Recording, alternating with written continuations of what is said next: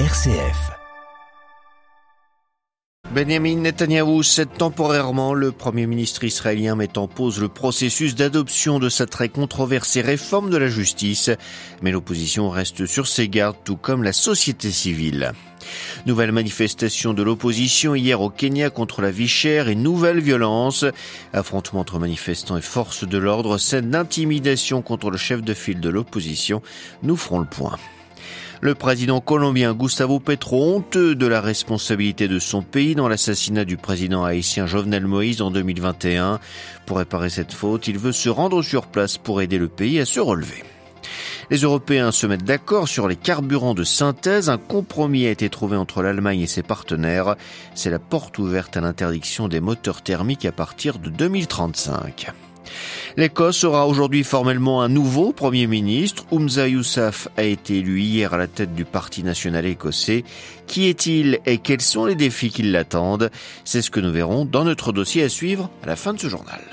Radio Vatican, le journal, Xavier Sartre. Bonjour. Détente en vue en Israël. Benjamin Netanyahu a annoncé hier soir la mise en pause du processus d'adoption du projet contesté de réforme de la justice. Depuis trois mois, des milliers d'Israéliens manifestaient dans la rue pour s'y opposer. L'opposition se dit prête au dialogue, mais reste sur ses gardes. Et la société civile n'entend pas quitter la rue tant que le projet de loi n'est pas abandonné. Retour sur ce dénouement à Tel Aviv avec Lucas de Villepin. Manifestation monstre à Tel Aviv et Jérusalem, avions cloués au sol et grève générale. Israël était hier à l'arrêt pendant toute la journée, suspendu à la prise de parole de Benjamin Netanyahou qui n'est intervenu qu'en soirée.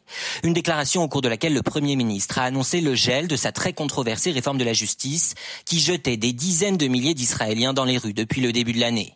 C'est en fait le limogeage, dimanche soir, de Yoav Galant, le ministre de la Défense, qui a tout déclenché. Ce fidèle lieutenant de Netanyahou, personnalité respectée, avait ce week-end publiquement appelé à mettre en pause la réforme, évoquant des risques pour la sécurité de l'État hébreu. Un renvoi du gouvernement qui a fait redoubler les manifestations et finalement conduit le Premier ministre à céder. Malgré les réticences de ses alliés d'extrême droite qui voulaient aller jusqu'au bout, Benjamin Netanyahou dit vouloir trouver un compromis. L'opposition saisit la main tendue mais reste sur ses gardes.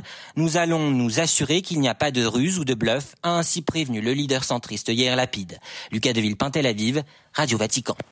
L'organisation de l'État islamique revendique l'attentat suicide qui a frappé Kaboul hier, le premier en Afghanistan depuis le début du ramadan. Six personnes ont été tuées près du ministère des Affaires étrangères. C'est la seconde fois depuis le début de l'année que ce secteur de la capitale est visé. Une attaque suicide avait causé la mort de dix personnes le 11 janvier. Toujours en Afghanistan, on a appris ce matin que le fondateur d'une école pour filles, responsable de l'organisation PENPAF, a été arrêté à Kaboul. La mission des Nations Unies dans le pays demande aux talibans d'éclaircir les raisons de cette arrestation. Nouvelle journée de tension hier au Kenya avec des manifestations des partisans de l'opposant Raila Odinga qui a dénoncé la flambée du coût de la vie et le fait que, selon lui, l'élection présidentielle d'août dernier lui a été volée. La police avait interdit tout rassemblement et comme la semaine dernière, des affrontements ont eu lieu entre manifestants et forces de l'ordre. Un homme a été tué par balle dans l'ouest du pays. Retour sur ces violences avec à Nairobi, Alban Tiroir. La police a usé de gaz lacrymogène et canons à eau contre le convoi de Raila Odinga lundi, ce qui n'a pas empêché l'opposant de s'exprimer devant des centaines de partisans réunis dans le quartier populaire de Karangware dans la capitale. Il y a réaffirmé sa demande pour une baisse du coût de la vie. Dans ces bastions, à Kibera, plus grand bidonville de Nairobi, et à Kisumu, dans l'ouest du Kenya, les manifestants ont mis le feu à des pneus et lancé des pierres sur les policiers qui ont eux usé de gaz lacrymogène et canons à eau pour les empêcher d'avancer. Des journalistes ont également été attaqués par des gangs, leur matériel volé et certains véhicules de presse ont reçu des tirs de gaz lacrymogène. Une ferme de l'ancien président Uhuru Kenyatta, soutien d'Odinga à la dernière présidentielle, a par ailleurs été envahie par des pilleurs. Des vidéos montrent des centaines de personnes coupant des arbres, volant du bétail et mettant le feu à la propriété. Une usine de fabrication de bouteilles de gaz appartenant à la famille Odinga a aussi été vandalisée par des jets de pierre. L'opposant affirme qu'il ne se laissera pas intimider. Une nouvelle démonstration est déjà prévue jeudi. Nairobi, Alban Tiroir pour Radio Vatican. Le président kenyan William Ruto était lui en visite officielle à Berlin hier. Jeudi dernier, il avait appelé Raila Odinga à arrêter de terroriser le pays et à mettre fin aux protestations. Son ministre de l'Intérieur a annoncé dimanche que le gouvernement entendait proposer un projet de loi pour réglementer les manifestations, notamment en incluant une limite sur le nombre de participants. Au Tchad, grâce présidentielle envers 259 des 262 manifestants condamnés à de la prison après une manifestation réprimée dans le sang en octobre dernier. Mahamat Idriss Déby Itno avait déjà gracié samedi dernier 380 rebelles condamnés à la prison à vie pour avoir participé à la mort de son père. Ce geste est perçu au Tchad comme une volonté d'apaiser les tensions nées notamment d'une répression implacable de toute forme de contestation du pouvoir. Le président colombien, vraiment embarrassé par l'assassinat du président haïtien Jovenel Moïse il y a presque deux ans, euh, Gustavo Petro, lors d'une réunion en République dominicaine, a regretté la co-responsabilité de la Colombie dans ce crime. Il souhaite se rendre en Haïti pour aider le pays à se relever. À Bogota, les précisions d'Anne Proenza. L'épisode avait quelque chose de honteux pour la Colombie. La plupart des mercenaires qui ont participé à l'assassinat du président haïtien Jovenel Moïse, tué par balle le 7 juillet 2021, étaient colombiens, d'ex-militaires de surcroît. Le commando comptait une vingtaine de personnes et avait surgi dans la résidence du président au petit matin, blessant aussi son épouse. 17 Colombiens sont actuellement en prison à Port-au-Prince mais n'ont pas encore été jugés. Un autre a été extradé aux États-Unis pour ce crime dans lequel sont aussi impliqués des Américains et des Haïtiens. L'enquête n'avance cependant qu'à tout petit pas. Le président colombien Gustavo Petro a déclaré lors du sommet ibéro-américain qui se tenait en République dominicaine que l'assassinat du président avait empiré la crise haïtienne où des bandes armées se disputent le contrôle du territoire depuis des mois et qu'il souhaitait, je cite, se rendre en Haïti parce que la Colombie a une co-responsabilité. Gustavo Petro avait déjà demandé pardon aux Haïtiens en septembre dernier en marge de l'Assemblée générale des Nations unies. Anne Proenza, Bogota pour Radio Vatican. Glissement de terrain en Équateur. Selon un dernier bilan, sept personnes ont perdu la vie, 62 autres sont portées disparues. De fortes pluies dans la nuit de dimanche à lundi ont frappé le sud du pays, provoquant la catastrophe. Plusieurs dizaines de maisons ont été ensevelies dans la ville d'Alaoussi, dans la province de Chimborazo. Cette zone des Andes a été frappée la semaine dernière par un séisme qui avait causé la mort en tout de 15 personnes. Les moteurs thermiques en voie de disparition en Europe. Les 27 doivent adopter formellement aujourd'hui le compromis trouvé hier entre l'Allemagne et ses partenaires. Compromis qui met fin à la bataille des carburants de synthèse. Cela faisait trois semaines que Berlin faisait pression pour qu'il soit pris en compte. Les détails à Bruxelles de Pierre Bénazé. L'Union européenne affichait l'intention de passer aux voitures électriques et maintenant on remet les moteurs thermiques dans la course. Voilà un peu l'impression que pourrait donner le compromis euro-allemand validé ce lundi par les 27 capitales. En réalité, le texte de base ne change pas. L'ambition pour 2035 reste de ne plus produire autre chose que des véhicules zéro émission. De facto, cela impose de ne plus mettre en vente que des véhicules électriques, mais le texte parle expressément de ne plus avoir de véhicules qui émettent des gaz à effet de serre. De ce fait, les carburants de synthèse seraient éligibles si leur production et leur utilisation ne produisent pas de nouvelles émissions de CO2. Le seul problème pour l'instant est que c'est une technologie qui n'existe pas encore.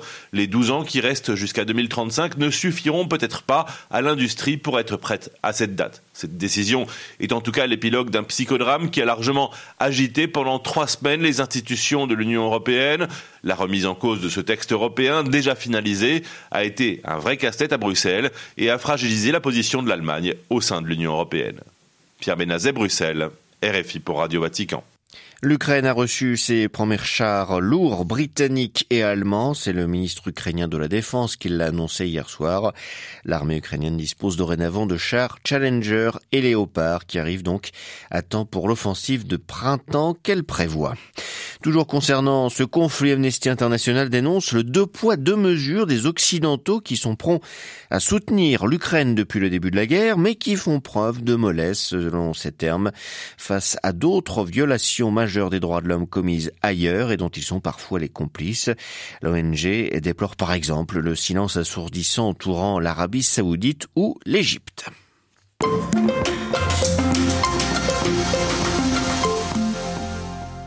L'Écosse connaît donc son nouveau Premier ministre. Il s'agit de Oumsa Yousaf. Il a été élu hier à la tête du Parti national écossais, la formation majoritaire au Parlement local pour prendre les rênes du gouvernement.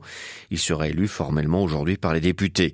Âgé de 37 ans, ce natif de Glasgow, descendant d'immigrés pakistanais, devient ainsi le premier musulman à diriger l'Écosse. Oumsa Yousaf a devancé ses deux rivales, Kate Forbes et Ash Regan, très proche de la première ministre sortante, Nicola Sturgeon, le nouvel homme fort de l'Écosse, qui a occupé le poste de ministre de la Santé, a promis que sa génération mènerait un jour son pays à l'indépendance. Sur quelle valeur Youssef a-t-il bâti son succès? Quels sont les défis qui l'attendent dans une province qui recherche donc l'indépendance de Londres? Éclairage de Nathalie Duclos, elle est professeure de civilisation britannique et présidente de la Société française d'études écossaises. En termes de valeur, euh, il se présente comme le candidat progressiste, comme je le disais, celui qui est euh, le candidat euh, de, centre-gauche.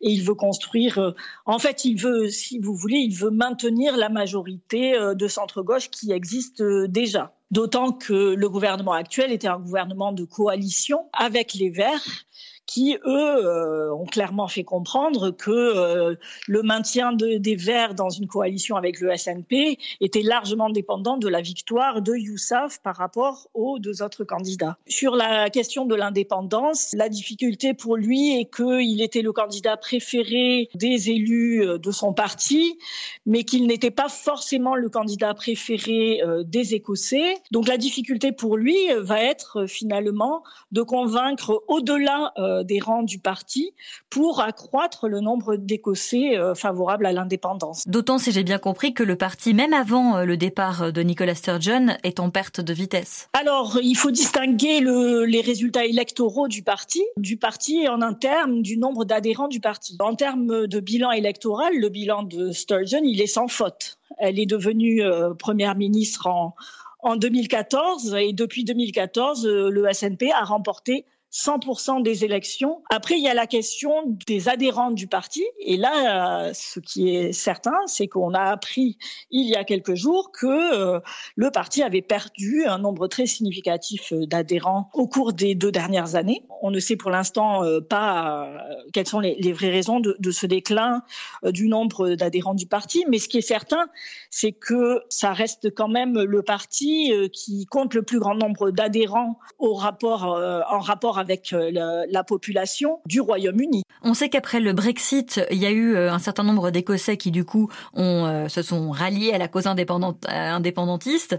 Est-ce que aujourd'hui on pourrait travailler à une collaboration plus grande avec l'UE pour convaincre de nouveaux Écossais à rejoindre la cause? Je pense que toutes les personnes qui devaient être converties à l'indépendantisme en raison précisément du Brexit ont déjà été converties. Donc c'est à, mon sens, c'est pas de ce côté-là que des nouvelles personnes euh, pourrait changer d'avis euh, sur la question de l'indépendance.